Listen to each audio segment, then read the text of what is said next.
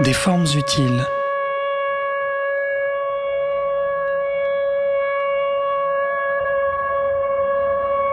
L'art et ses récits. Une émission proposée par Fabiola Bodoy.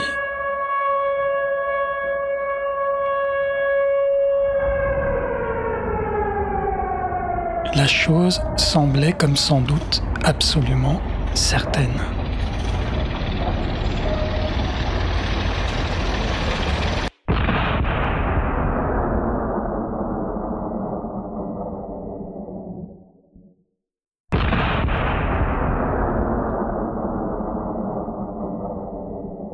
Nous sommes sur euh, Radio Cause Commune 93.1 FM. Vous écoutez Des formes utiles. Après mon invité du mois de juin, dans ce qui est devenu le numéro zéro de cette émission, la poète Martine Audet, qui m'a permis d'utiliser le titre de son dernier recueil, il m'était important d'ouvrir le bal et d'inaugurer le numéro 1 de l'émission Des formes utiles avec Jean-Baptiste Farkas. Important car ce sentiment de trop que tous on peut ressentir, concerne aussi bien l'art, qui n'est qu'un de nos rapports et liens que nous tissons avec le monde, et qu'il me semblait que là aussi, il y a désespérément besoin de freiner, de ralentir, d'arrêter de produire, d'oser paresser, penser, repenser. Je ne voyais pas un meilleur éclaireur que Jean-Baptiste Farkas pour parler de l'urgence de ce qu'il appelle une soustraction. J'aimerais ajouter que si l'émission se propose de donner la voix à des pratiques diverses et des points de vue parfois opposés, pour enrichir et approfondir le dialogue, elle ne cherche pas à cacher sa subjectivité et ose désorienter ses positions, s'octroie le droit de se tromper, de revenir sur un sujet, de le contredire, ça vous sans doute absolument incertaine. Bonjour Jean-Baptiste. Bonjour. J'aimerais euh, commencer euh, cet entretien par une histoire. Tu vas voir pourquoi. La guerre des demoiselles. En 1829, un mouvement de révolte d'une ampleur inédite, la guerre des demoiselles, éclate dans l'Ariège, dans les Pyrénées. Déguisés en demoiselles, les insurgés, des créatures étranges, mi-bêtes, mi-fées, jouent avec l'invisibilité, le mythisme et l'équivoque pour dénoncer la disparition de leur mode de vie.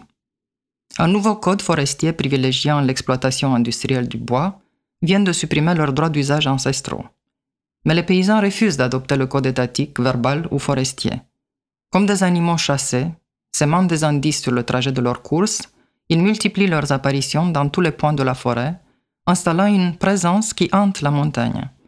Ils communiquent par signaux de fumée, menacent les gardes, forestiers par des chemises blanches suspendues telles des fantômes aux branches des arbres, dispersent dans la forêt mannequins et messages énigmatiques, marqués à la craie. S'effaçant pour laisser seuls visibles les résultats de leurs actions, ils interviennent comme des forces perturbatrices qui se confondent avec les pouvoirs naturels de la montagne.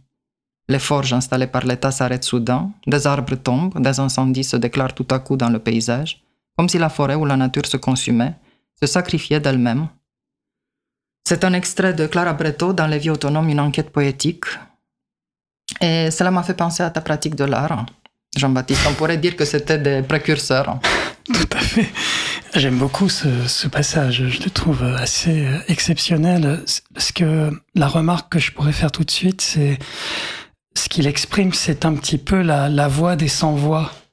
Ça me donne cette impression. C'est-à-dire, ce sont les gens qui ne sont pas en général amenés à parler, invités en tout cas à parler, qui, euh, par choix, volonté et force, d'un coup prennent la parole et le font de façon euh, subversive euh, dans les interstices avec euh, force déguisement et, et, stratégie. Et donc j'aime, je pense aussi à comme ça spontanément parce que ce sont mes références, mais c'est bien plus large que ça, à Michel de Certeau. Euh, oui, je vois. Voilà, sur l'invention de la vie quotidienne, c'est-à-dire comment on peut euh, se récupérer en fait une situation euh, pour en, pour en faire quelque chose de tout à fait spécial, euh, étrange et perturbant. Je pense aussi au carnaval. Oui. Où les, où les valeurs sont mises à mal, les valeurs de la société. Donc j'aime beaucoup, tout à fait. Enfin, je me sens tout à fait en, en phase avec ce, cet extrait. Alors tu pourrais nous parler de l'origine de ta pratique? De ta pratique euh, subversive aussi, de ta pratique euh, de l'art, parce que tu es artiste. Oui, oui, oui, tout à fait. Alors, euh, être artiste, c'est tout à fait mon, comment dire, mon inscription dès le départ. Même si, euh, en tant qu'étudiant, j'avais opté pour deux, deux champs, c'était celui de l'art et celui de la philosophie. Et j'ai abandonné la philosophie et j'ai continué dans l'art. Et dans l'art, rapidement, beaucoup dans mon atelier, travaillant énormément sur des œuvres que je croyais alors extraordinaires, mais qui en fait m'ennuyaient beaucoup j'ai essayé de me tourner vers euh, la surprise. J'ai essayé de me surprendre moi-même. Et j'ai pas réussi à le faire euh, dans l'atelier, justement, mais dans l'exposition, où j'en avais tellement marre d'exposer des choses que j'en suis arrivé à me dire que bah, je savais plus vraiment quoi exposer. Et j'ai invité le public à un certain point, on était, on va dire, en 2000, donc il y a 23 ans maintenant, inviter le public à exposer à ma place. Alors c'est pas complètement original parce que Filiou avait déjà posé quelque chose de cet ordre dans les années 70. Euh, Et, mais sans connaître ce travail de Filiou, je me suis euh, positionné de la même façon. Et tu connaissais Fluxus euh, oui, oui, à bien travers sûr, les beaux-arts ou par tes propres... On, parle de... on parlait à l'époque de, de ces mouvements C'est une bonne question. En fait, le moment où j'ai fait les beaux-arts, on avait la dictature du chant qui était une, une, vraie dictature, c'est-à-dire euh, Duchamp était vraiment euh, le, le, personnage central, incontournable. Tout devait y faire référence. Il y avait comme ça une euh, une espèce de quasiment de, d'orthodoxie euh, imposée à chaque étudiant. bon, alors Fluxus était moins connu, moins intéressant, je pense, pour les gens qui défendaient Duchamp bec et ongle. Euh, Fluxus, je l'ai découvert seul et je l'ai aimé énormément euh, en découvrant aussi ses antécédents. Je pense à un livre de Marc Partouche qui m'a beaucoup touché. C'est un petit peu plus tardivement que ce que j'évoque euh, la question des des vient médiariser le contenu de mon exposition, enfin les expositions comme ça où j'invite le public à à exposer à ma place. Je pense à la lignée oubliée, livre de Marc Partouche qui m'a beaucoup touché parce qu'il dresse une euh, généalogie d'actions euh, subversives très étranges comme les hydropathes, les incohérents, jusqu'à Duchamp, dont on comprend d'ailleurs que finalement il était dans une filiation. Il n'arrivait pas seul avec voilà, il n'arrivait pas seul avec le ready-made. Le ready-made était déjà quelque chose de connu, on pourrait dire, bien avant lui, donc déjà au 19e siècle, au travers de ces justement courants euh, comme les incohérents. Enfin bref, donc je reviens sur euh, Fluxus. Alors oui, je, connaissais Fluxus, mais pas dans le détail. C'est venu plus tard. Peut-être on peut juste dire deux mots sur euh, Fluxus parce que les auditeurs, oui. les auditrices peut-être ne savent pas. Fluxus est un mouvement international qui, on va dire, pour le vraiment résumer énormément, il y a deux choses importantes à savoir sur Fluxus. La première, c'est que ce sont des œuvres réactivables qui existent sous la forme de textes souvent. L'artiste phare de Fluxus étant pour moi Georges Brecht, artiste d'origine américaine, qui a créé un projet de boîte dans laquelle on trouvait des cartes et on activait, on mettait en pratique les phrases qu'il avait euh, consignées sur ces cartes. On reviendra peut-être plus tard euh, parce que je voudrais, j'aurais voulu que tu parles de Exit que j'avais trouvé dans, dans ta thèse. C'était très. Euh, voilà. Alors Exit de Brecht est justement une œuvre tout à fait essentielle dans Fluxus. Mais attends, juste je finis sur la deuxième chose importante de Fluxus. Donc souvent, ce sont des protocoles mis en pratique de façon collective, collaborative, au travers de festivals, au travers de de fêtes euh, au travers de soirées euh, un peu dingues, tout ça orchestré par Macunas, donc un autre artiste. Euh, c'est pas vraiment un artiste Macunas, mais en tout cas, il a fédéré ce mouvement.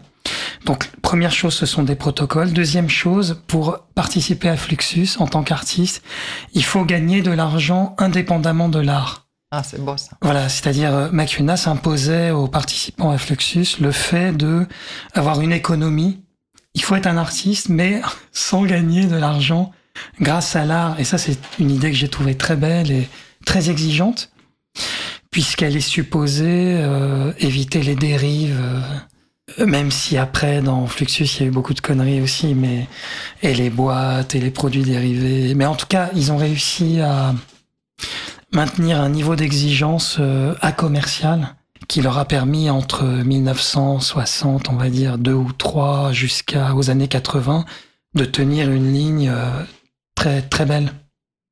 Tu disais, on parlait de Fluxus parce que euh, ce sont eux qui... Euh, oui, c'est Filiou surtout qui... Alors Filiou avait proposé, je me souviens pas de la date exacte, peut-être 1978, mais il était épuisé dans un travail expositionnel très massif. Il avait eu un moment d'épuisement et alors je sais plus quel était cet endroit, mais c'est un ami qui m'a indiqué cette pièce. On l'a invité à participer, à produire une énième exposition. Et épuisé, il est arrivé, il s'est mis dans l'entrée du lieu d'exposition. Il a dit voilà, je suis à bout, je suis complètement crevé, donc venez m'aider, en gros, à, produire euh, cette exposition parce que je me sens plus euh, les ressources, la force de la produire elle-même. Et c'est ce même projet. Je crois pas du tout à l'originalité, hein, donc je le dis. Euh, euh, sans aucune culpabilité, c'est ce même projet, donc sans connaître cette œuvre de Filiou, que j'ai mis en, mise en place à partir de 2000, en l'intitulant Viens m'aider à réaliser le, le contenu de mon exposition. Donc on venait au vernissage, c'était des expositions très très longues, de 2 à 4, 5, 6 mois, durant lesquels euh, j'invitais les gens du coin. Alors ça s'est fait à Marseille, ça s'est fait à Besançon, ça s'est fait à Hambourg, ça s'est fait à Berlin, ça s'est fait à Paris. C'était des artistes qui t'aidaient à monter l'exposition ou tout le monde Tout le monde. Vraiment tout le monde. Vraiment euh, des gens de passage, des gens de la rue, des artistes, des non-artistes, des profs, des écrivains, des toutes sortes de personnes. J'étais, c'était pour moi très fatigant parce que j'étais en permanence sur le lieu d'exposition. C'était parfois des lieux associatifs, c'était parfois des galeries plus conventionnelles, c'était parfois des lieux d'art comme des centres d'art. Et j'étais de, on va dire, midi à 20 heures sur place. Et les gens venaient me voir, me faisaient des propositions. Il n'y avait pas de critères de sélection. On pouvait tout faire apparaître dans le, dans l'expo. Mais ce lieu était très ouvert. Hein, Alors c'était, oui, un chaos absolument extraordinaire. Donc au bout de deux mois, on pouvait quasiment plus bouger dans l'expo parce que finalement, ça marchait tellement bien. Je dis ça sans prétention, mais il y avait tellement de propositions que euh, on était dans un chaos euh, très très vite. En un mois et demi, deux mois, le lieu était euh, complètement vandalisé, rendu fou. Non, mais je disais aussi, mais ces centres, ces galeries étaient quand même des espaces qui acceptaient ce genre de propositions. Ils étaient très éclairés, je veux dire. Enfin, très, Ils étaient, non, pas forcément. Enfin, certains, oui, les associations, parce que les associations avaient des motivations sociales et donc étaient euh, complètement impliqués dans ce genre de projet. Les lieux plus, euh, on va dire, euh, comme il y en a eu, que je ne citerai pas maintenant, mais plus institutionnels dans un sens un petit peu mauvais, je dirais, agréés par les pouvoirs en place en, lien avec l'art, etc. C'était un petit peu plus difficile. Me demander de faire le ménage régulièrement sur le lieu.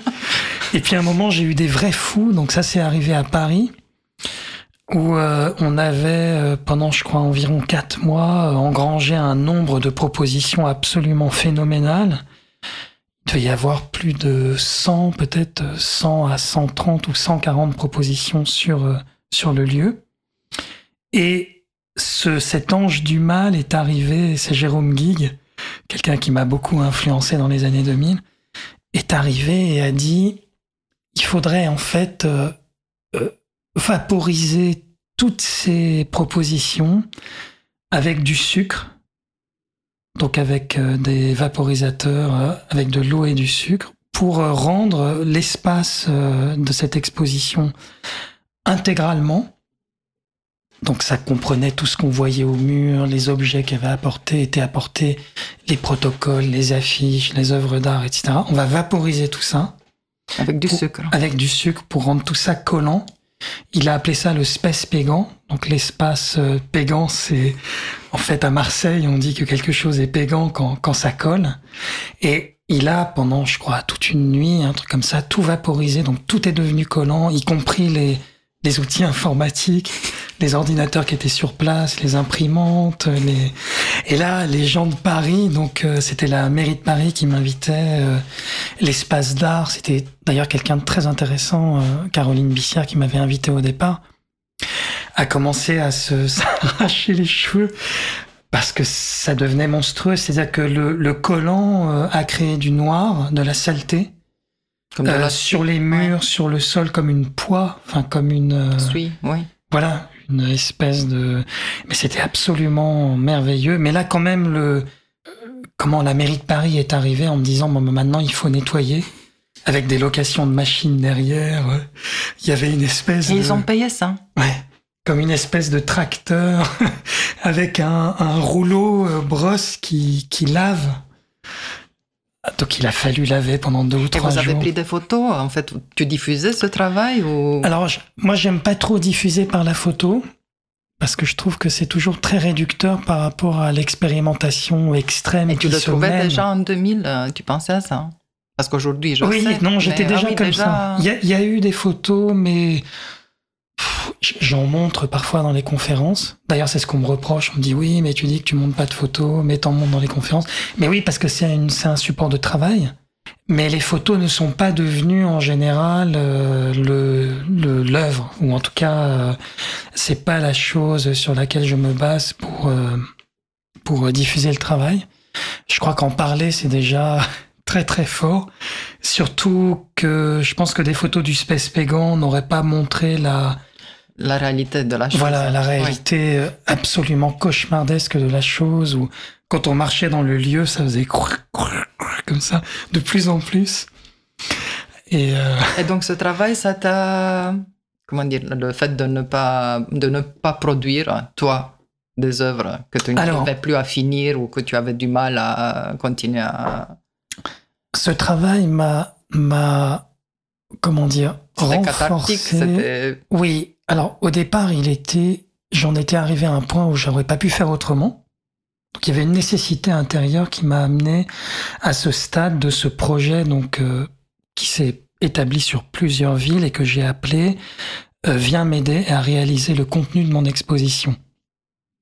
Je pouvais pas faire autrement à ce moment-là. Parce que j'avais- j'avais trop d'ennuis dans l'atelier, j'étais content de, de rien de ce que je faisais. J'en étais arrivé là. D'autre part, ça m'a euh, considérablement renforcé sur ce que, sur l'hypothèse que je formulais à l'endroit de la collaboration. J'ai pas du tout été déçu. C'est-à-dire, je me suis dit, on va collaborer, donc euh, avec des gens que je ne connais pas. C'est ça qui m'intéressait aussi. C'était le tout venant. Quand je dis vraiment euh, la boutique d'à côté, le, la personne rencontrée dans la rue, le cafetier, les voisins, c'est vraiment le tout venant, le tout venant. Et j'ai vraiment pas été déçu. C'est-à-dire que ce qu'on y a fait dans ces lieux m'a semblé de très bon niveau.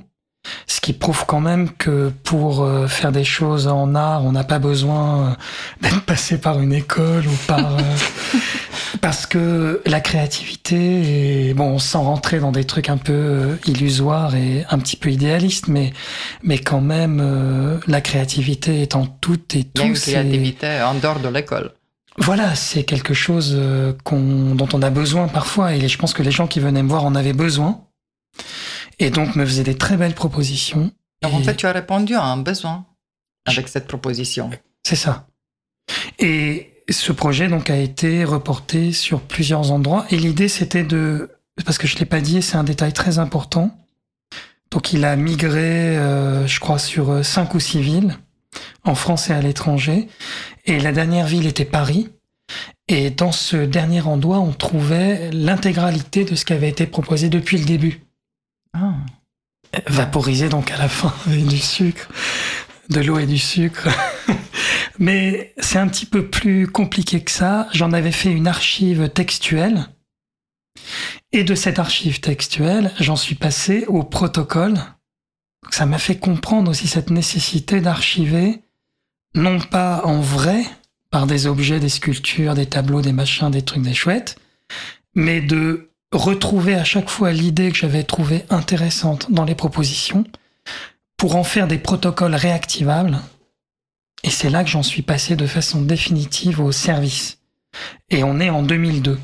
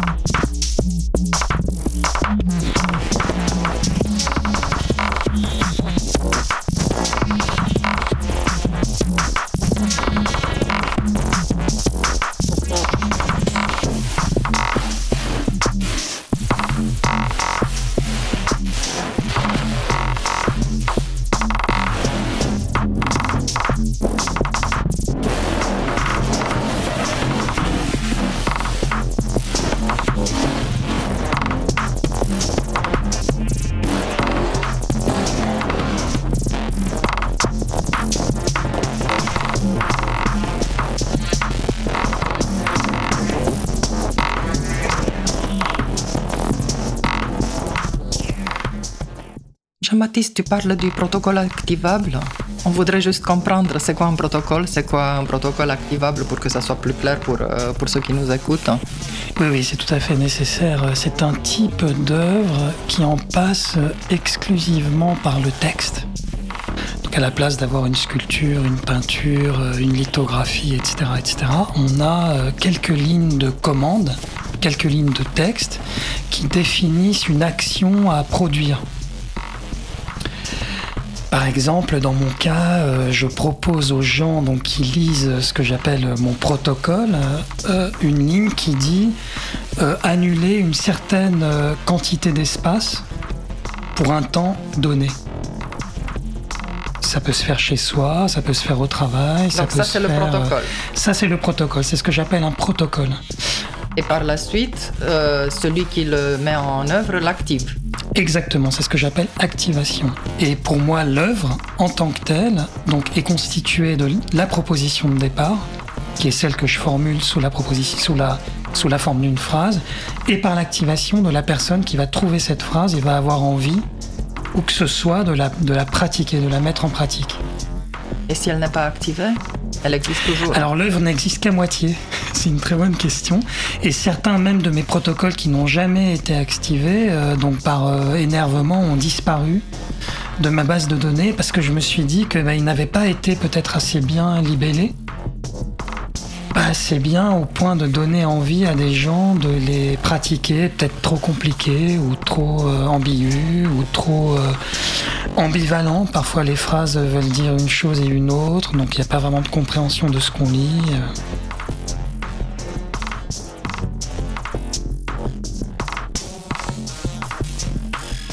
Donc, sa force, c'est l'usage C'est ça, c'est ce que c'est l'enjeu central de, mon travail en tant qu'artiste, c'est de dire euh, il faut passer à l'action, il faut passer à l'acte. Le, le, la phrase, le mot, le protocole ne suffit pas, donc je viens d'expliquer ce que c'est.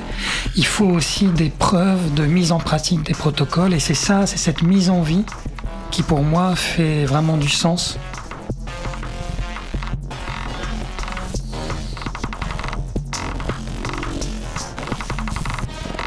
Et là, on arrive peut-être à, ton travail euh, avec IKEA Service. Tu as créé IKEA Service et Glitch, mhm. qui est sa part d'ombre.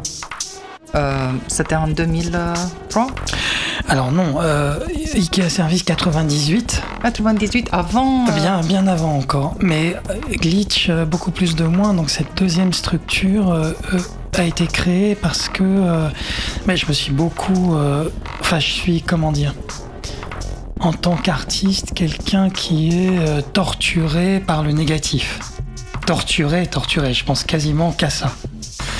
Euh, et quand j'ai créé cette structure IKEA Service, donc en me moquant, enfin en me moquant, en, dévoyant euh, l'IKEA que tout le monde connaît existant et en reprenant un mode opératoire d'Ingvar Kamprad, donc le créateur de la marque, qui avait impliqué son client dans le processus de fabrication d'une chaise ou d'une table qu'il mettait en vente. Je me suis dit, bah, moi, en tant qu'artiste, j'invente aussi mes services où j'implique mon public dans euh, la réalisation de l'œuvre que je lui donne à lire sur un texte. Donc, euh, comme une notice. Euh, comme une notice, comme un mode d'emploi. D'ailleurs, j'appelle ça mode d'emploi, mode d'emploi de service. que la personne va mettre en pratique et à partir de ce moment-là réalise l'œuvre comme une chaise de Ingvar Kamprad. Donc j'ai créé ce, cet IKEA Service en 98. En 2001-2002, il y avait euh, toute une charge dans cette perspective euh, vraiment très sombre, destruction, autodestruction, euh, vandalisme, sadisme. Tout ça, ça fait partie de tes services. Tout à fait. Tout ça commençait à teinter vraiment ce premier travail et je me suis dit, bah, il faut que je décharge cette première tendance en créant une structure vraiment appropriée à ces questions de la destruction, du négatif, euh, euh, du sale, de la violence, du sadisme, etc. Et c'est devenu glitch. Glitch parce que beaucoup plus de moi, parce que euh, à ce moment-là, je m'intéressais beaucoup à la musique électronique, notamment industrielle, en provenance de villes anglaises comme Sheffield. Donc on, on, écoute Otek dans cette émission. Et ces gens-là travaillaient à l'époque, dans les années 90, sur ce qu'ils appelaient le glitch. Le glitch électronique, qui est une forme de d'erreur auditive qui donne toute son importance à ce qu'on entend du fait que on est dans une dans une faute du son, de la mélodie, de que tout ça va mal, se détraque et c'est ce qu'on appelle le glitch électronique. Alors j'étais fasciné par ce courant de musique, représenté à l'époque par euh, plusieurs labels euh, qui aujourd'hui sont devenus d'ailleurs très connus. Je n'en parlerai pas pour ne pas faire de publicité. Et je me suis dit, ben, moi en tant qu'artiste, je, m'intéresse au glitch, mais pas sous évidemment l'angle de la musique, sous l'angle de la réalité. Donc, et comment euh, montrer ce glitch ces dysfonctionnements, un peu cette horreur de, la réalité qui, est quoi qu'on nous dise que tout fonctionne bien et que c'est génial et que c'est une fête permanente, etc.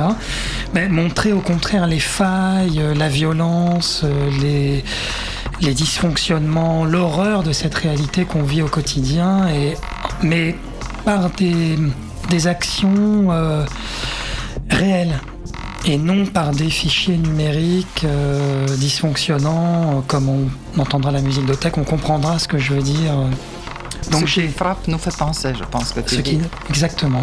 Donc c'était un de mes slogans. C'était euh, des actions dysfonctionnantes, perturbantes, voire violentes, qui nous font comprendre un état de choses en nous confrontant à la limite d'une situation par le mensonge, par le vol, par la destruction, par euh, un petit peu à la façon d'un son euh, qui ne marche pas, qui déconne, pour le dire, qui euh, et qui on se dit mais qu'est-ce que c'est que ce son? Et tout l'intérêt est là. Qu'est-ce que c'est que ce son? Donc on est sur un sur une voie de d'un questionnement qui nous fait dire mais pourquoi pourquoi pourquoi ça? C'est ce qui t'intéresse. Ah, c'est ça qui m'intéresse. Il n'y a que ça qui m'intéresse. bord Je peux jeter tout le reste. C'est la seule chose qui m'intéresse. En fait, c'est cette, euh, ce, chemin sur une euh, voie euh, pavée de mauvaises intentions qui font que bah, on se prend des coups dans les pattes et on a mal et on se dit bah, que, que se passe-t-il? Pourquoi cette œuvre nous inflige ça? D'où la musique extrême, d'où et, ce début de réflexion euh, personnelle qui fait qu'on va quitter les standards, qui fait qu'on va quitter, euh, je parlais tout à l'heure d'orthodoxie, qui fait qu'on va quitter, on peut le voir sur plein de, de registres, à plein de niveaux différents, et qu'on va s'engager sur un terrain euh, de prise de risque, d'inconnu, de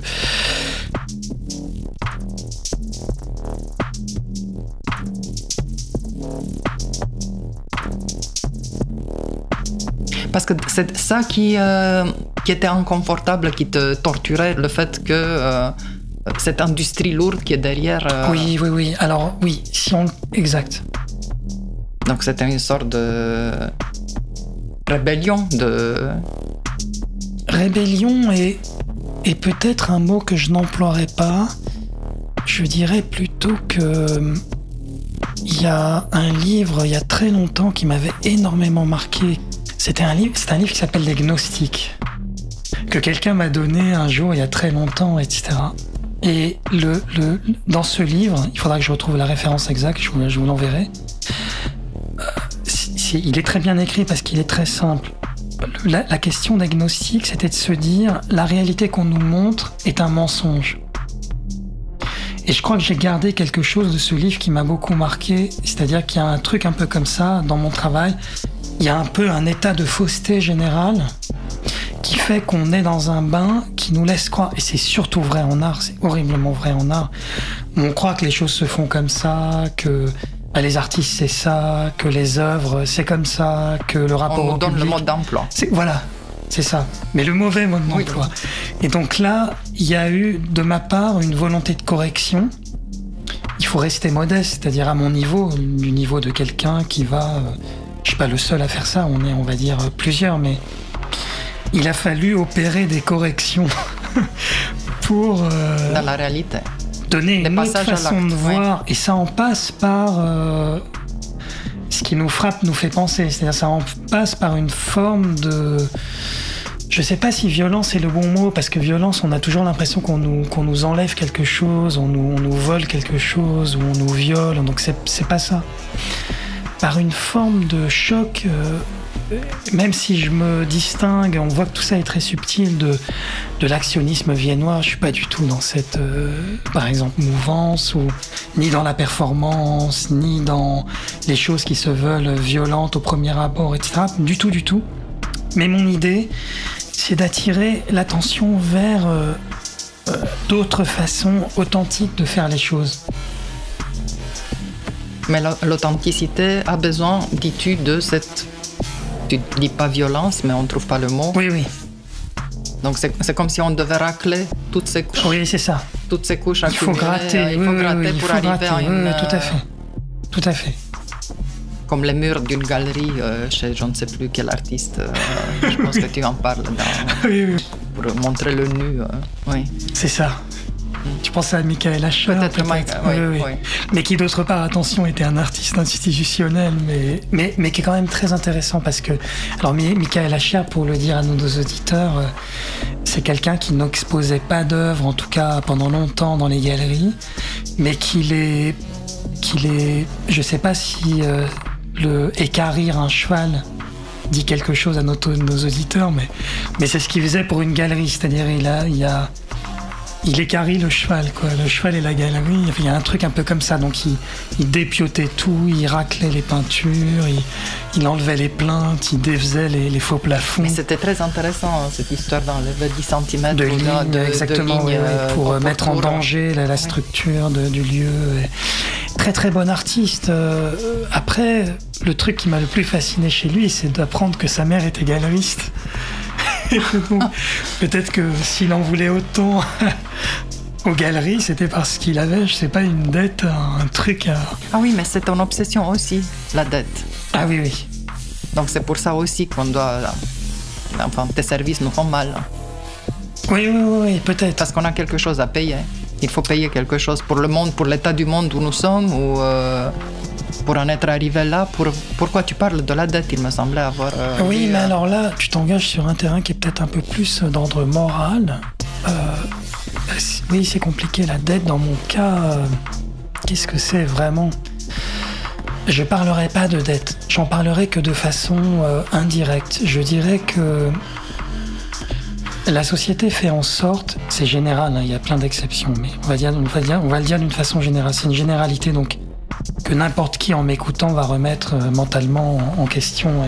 Mais la société fait en sorte que, je l'ai dit tout à l'heure, on a l'impression que tout va bien et que rien n'est...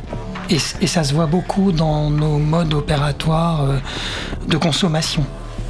C'est-à-dire qu'on nous dit par exemple que le tourisme est quelque chose d'horrible et en train de détruire complètement le monde avec nos 150 000 vols d'avion par, par jour et tout le carburant que ça coûte et toute cette folie euh, complètement démente. Il y, a un très bon livre d'ailleurs récemment aux éditions L'échappée qui, qui, est sorti sur les méfaits du tourisme que je recommande donc pour, pour dire que la société va faire en sorte que tout ça nous semble tout à fait normal et que et moi ce que j'appelle dette donc dans mon dans mon angle de tir, c'est l'idée de nous confronter au négatif face à ces choses. C'est-à-dire de pas, pas de dire en les jetant en deux secondes, de se dire euh, bah ok il y a 200 000 vols d'avion par jour, mais c'est pas grave parce que c'est comme ça. Il faut bien que les gens travaillent. Euh, il faut bien voyager dans le monde. Et euh, ce que j'appelle dette, c'est peut-être ça, c'est se confronter en fait à un moins, à un négatif qui est réellement un négatif, et en tirer les conséquences jusqu'au bout sans se voiler les yeux. Donc on revient peut-être là à mon histoire de gnostique, de se dire bah, le monde dans lequel on est nous ment et nous dit bah, il faut de la croissance, donc euh, bah, le, tourisme à outrance c'est pas grave. Mais en fait si, en réalité c'est très très grave pour plein de raisons différentes. Et peut-être que modestement mon travail attire l'attention sur ça aussi, à savoir euh, tirer les vraies conséquences d'un négatif qu'on nous dit inexistant dans l'industrie du tourisme, mais aussi et surtout dans mon cas dans l'industrie culturelle, qui est une industrie incroyablement polluante, où on dit aux artistes allez-y, euh, produisez des grands trucs pour les foires, euh, continuez. Bien sûr, tout ça est mauvais parce qu'on construit des plein de trucs qu'on jette ensuite à la benne pour les grandes foires internationales, etc. Donc de, peut-être à mon modeste niveau de dire ben voilà. Euh, non, non, il faut tenir compte de tout ça. Et... D'ailleurs, tu as créé euh, Practice and Remove hein, oui. aussi. Donc, il y a IKEA Service qui ne s'écrit pas IKEA. Il y a un H. Euh, oui, oui, oui. Voilà. et euh, Practice and Remove, c'est un collectif hein? Alors, c'est un collectif, c'est une association loi 1901 qui a été créée en 2016. Et, et, donc à l'issue d'un travail pédagogique qu'on avait produit sur Paris et ailleurs, à l'étranger aussi. Et l'idée de cette euh, structure euh, association loi 1901, donc Practices in Remove, c'est, de penser et de pratiquer le moins à l'ère de la saturation. Donc euh, on le fait en institution culturelle, mais on le fait aussi ailleurs, en école, d'art et autres. On le fait aussi en association. Ça a souvent la forme de rencontres pédagogiques ça a la forme de visite guidée, ça a la forme de voyage, où on voyage à plusieurs et on, fait une espèce de parcours dans une ville, euh, dans un lieu. Il me semble que tu as aussi un service euh, qui propose des voyages hein, pour se débarrasser d'art. Alors non, ça c'est éménagement, c'est un service de déménagement euh, qui, dans lequel on, on s'allège de toute une partie de ce qu'on possède parce qu'on on est d'accord pour que les personnes qui déménagent perdent une partie de ce qui est déménagé et qui nous appartient. Éménagement. Tu penses à ça peut-être? Non, non, non, c'est un autre, mais c'est pas grave. Non, non, c'était un autre. on partait en voyage et on évitait tout ce qui était, euh, tout ce qui était euh, musée. Euh, on faisait la fête, on parlait de toute autre chose, on évitait complètement d'eux. Et il y avait des cours, il me semble, sur. Ah oui, ça c'est. Oui, oui, c'est retraite à Padar. Retraite à Padar. C'était Jean-Claude Moinon peut-être. Retraite à Padar. Non, ça c'est un service qui m'avait été proposé par Jacques Serrano. Jacques Serrano, voilà. Et l'idée du service, c'est de se presque d'en passer par une forme d'exorcisme, s'exorciser comme une retraite euh, et trouver euh, un intérêt dans la vie. Voilà. En se détachant Alors ça, c'est fait pour des gens intoxiqués par l'art et qui pensent que tout se joue à cet endroit-là, alors qu'il y a plein d'autres sphères. Euh. C'est ça, hein, tu pensais à celui-là, retraite, à Padar. retraite à Padar peut-être on arrive aussi à soustraire, hein, parce que c'est ton commandement, je dirais. C'est plus qu'une obsession, c'est plus qu'une. Euh, Ah, tu dis commandement, c'est un mot très dangereux, mais oui, oui, parce que là, du coup, ça serait une forme de. Mais j'aime bien. Comme une forme de religion, tu veux dire C'est ça. C'est euh, ensuite on casse les tables. Enfin, et encore, tu lui as pas donné de chiffres, c'est ça? Non, j'ai pas donné parce que je, je, me suis dit, je me retiens, je vais pas dire le onzième. Ouais, Ou le commandement zéro, peut-être, parce que. Ce serait oui, oui, ou moins un. Moins un. Oui, oui, voilà, moins un, pour rester dans le moins. Euh, donc la soustraction. La soustraction, c'est beaucoup plus de moins, c'est encore autre chose. Alors la soustraction, donc je reviens à l'origine de ma pratique que tu évoquais tout à l'heure. La soustraction, c'est vraiment ce qui fonde ma pratique d'artiste. Je me suis rendu compte à partir du moment où j'avais créé ces structures et qui a servi beaucoup plus de moins que vraiment le, le moins. Ce que j'appelle le moins, c'est un mot un peu, on va dire, générique il renferme en réalité beaucoup de, choses très différentes. Mais le moins, en tout cas, était mon obsession, ce que j'avais à mettre au travail durant mon existence professionnelle, mais aussi d'une façon plus générale en tant que personne. Et donc c'est, je l'ai mis en œuvre par euh, la création d'œuvres d'art protocolaires où j'ai proposé plein de formes de soustraction. J'évoquais tout à l'heure les annulations d'espace, ça peut être des destructions d'objets auxquels on tient, ça peut être euh, des annulations de rendez-vous, ça peut être euh, perdre une partie du stock qu'on possède dans un déménagement.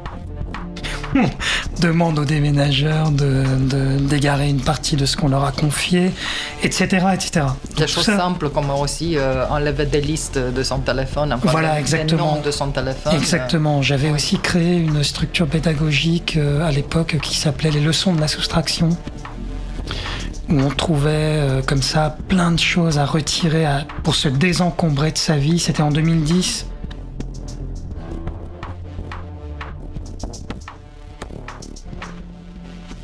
Et à un moment, je, je me suis bloqué euh, on va dire à partir de justement 2015-2016 et c'est intéressant parce que c'est justement le moment où, où on crée de façon collaborative, collectivement, la structure que tu évoquais, Practices in Remove. Remove, on dit en fait Remove. Et je me suis bloqué parce que je me suis rendu compte que euh, j'avais pas beaucoup de euh, références euh, théoriques pour asseoir cette idée de soustraction. Je me suis rendu compte que pendant quasiment 20 ans, un petit peu moins en réalité, j'avais énormément pratiqué cette question de la soustraction au travers de mes œuvres protocolaires mises en pratique, seul ou de façon collaborative.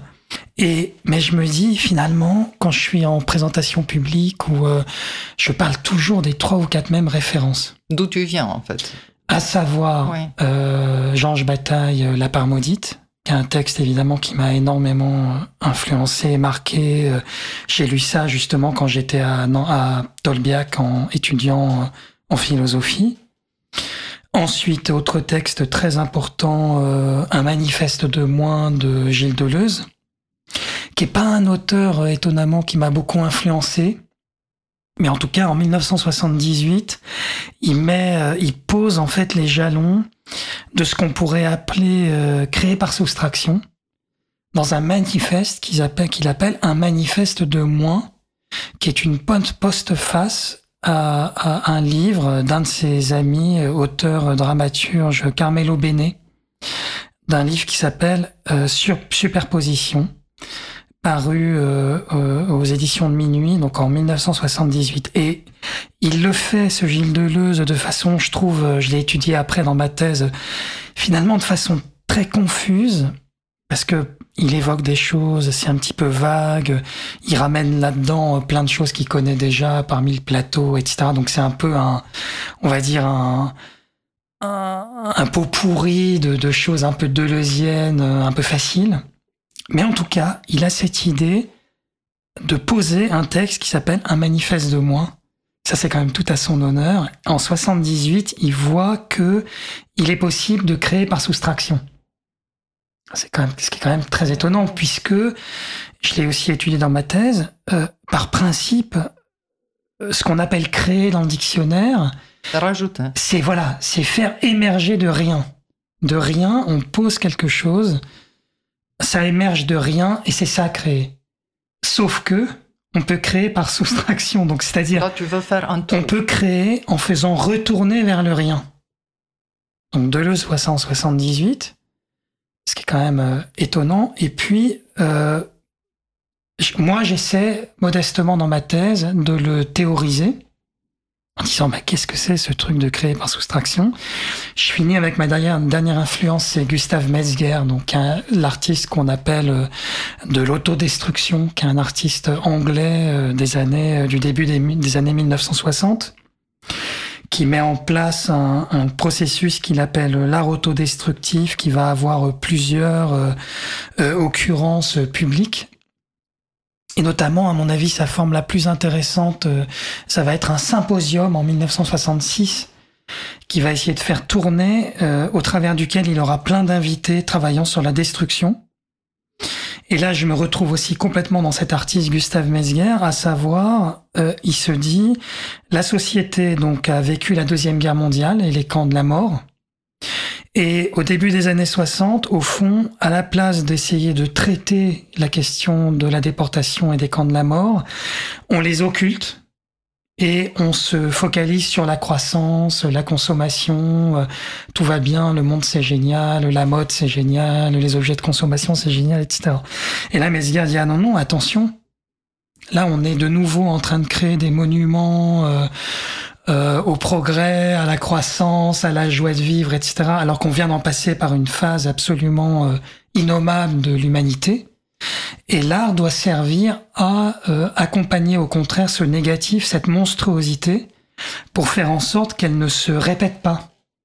Et ce qu'il appelle art autodestructif est un vraiment un dispositif qui met en, qui livre au tout venant, lui aussi à sa façon, penseur, chercheur, artiste, hommes et femmes. Il est un des premiers à inviter beaucoup de, femmes d'ailleurs dans son, dans son dispositif. Et l'idée, c'est de mettre, euh, euh, euh, donner accès au public à ce qu'est la destruction en art, le négatif, la mort, la disparition, le vandalisme, et c'est et c'est fort. C'est on va dire c'est ma troisième grande référence. Et je commence la thèse en 2017 en me disant bah, que ces trois références ne suffisent plus. Il faut que je vraiment travaille sur ce qui est créé par soustraction. Donc c'est ce que j'ai mis en place dans mon travail de euh, chercheur. Günther Anders, il me semblait qu'il t'a accompagné aussi. Euh. Alors Günther Anders est venu, mais plus tard, avec euh, Ivan Illich, dans les années plutôt, on va dire, 2006, 2007, alors que je te, là, je te parle vraiment de références que j'ai eues, euh, on va dire à la fin des années 90 quasiment. Euh, effectivement. Alors, pourquoi euh, Je cherchais désespérément un lien entre ma façon de voir, de voir l'art et la société dans sa marche, dans ses fonctionnements. Et la décroissance a, a, fait ce lien. Donc des auteurs comme euh, Ivan Illich et Günther Anders sont venus à moi au moment où j'avais besoin de faire un lien entre ma pratique d'artiste et des choses que je voyais apparaître dans la société. Mais tu dis que la société, désolé, je fais juste une euh, parenthèse, la société, tu trouves qu'elle est en avance ah, sur l'art, oui. Sur l'art. Oui, oui, tout à fait. Avec la, la, décroissance, avec des pratiques euh, tout à fait. individuelles tout à fait, euh, associatives. Oui. Tout à fait. Et c'est d'autant plus vrai que encore aujourd'hui, euh, les artistes se posent des questions sur ce qu'ils appellent un petit peu l'écologie écologie politique, alors qu'en réalité, ces questions se sont posées dans la théorie il y a 40, 50, voire plus que ça. Et je trouve que c'est assez euh, misérable de la part du monde de l'art que d'en arriver aussi tard à essayer de traiter ces questions, alors qu'en philosophie, en, en, sciences sociales, en anthropologie, elles sont euh, mises au travail depuis, euh, comme je l'ai dit, plusieurs décennies. Et l'art arrive très tard. Et la société a eu besoin de régler des problèmes, même si elle ne les a pas du tout réglés. Dans ta thèse, tu évoquais la première sculpture processuelle d'un mouvement artistique d'avant-garde, Mono A, un collectif qui existait entre 68 et 75. Phase Mother Earth de Nobuo Sekin en 68.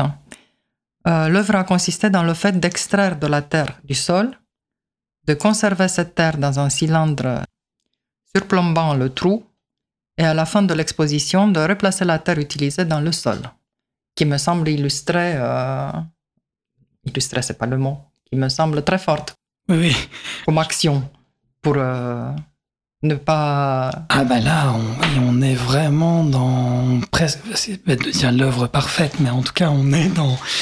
Au fond, le travail de l'art pourrait être euh, celui-là, c'est-à-dire euh, corriger des choses, les laisser un moment, et puis quand on n'a plus besoin de les avoir devant les yeux, on, on remet, on, on fait repartir ces choses dans le cours de la vie.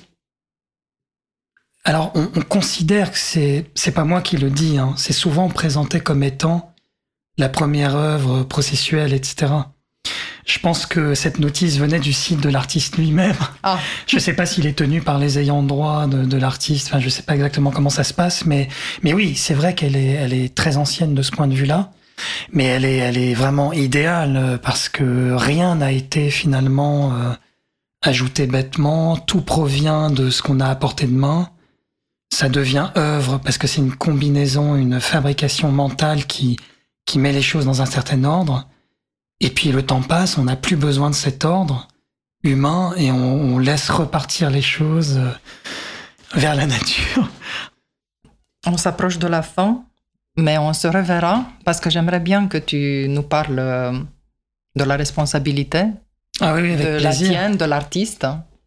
On se reverra en octobre. Et j'aimerais te poser une question pour reprendre le thème de cette émission. Quelles sont pour toi les formes utiles aujourd'hui? Quelles pourraient être hein, dans l'art? Dans l'art ou dans la société ou dans la vie, comme tu veux. Les formes utiles sont des formes qui nous accompagnent dans notre travail de mise à distance euh, des formats qui nous sont donnés d'une façon générale comme étant euh, les plus appropriés à, à notre vie, euh, ce qui me semble être un mensonge basique. Donc utile, c'est pour moi euh, des formes qui nous permettent, je n'aime pas le mot émancipation parce qu'il est galvaudé, euh, je sais pas, une marque de jean va nous dire qu'on va s'émanciper avec le dernier pantalon Uniqlo ou je sais pas quoi, mais en tout cas, ce que je veux dire, c'est que on- il faut se dégager Oui, il nous extrait. on- il faut s'extraire de ce qui nous est euh, proposé comme étant la meilleure solution possible pour trouver des solutions qui sont les meilleures pour nous.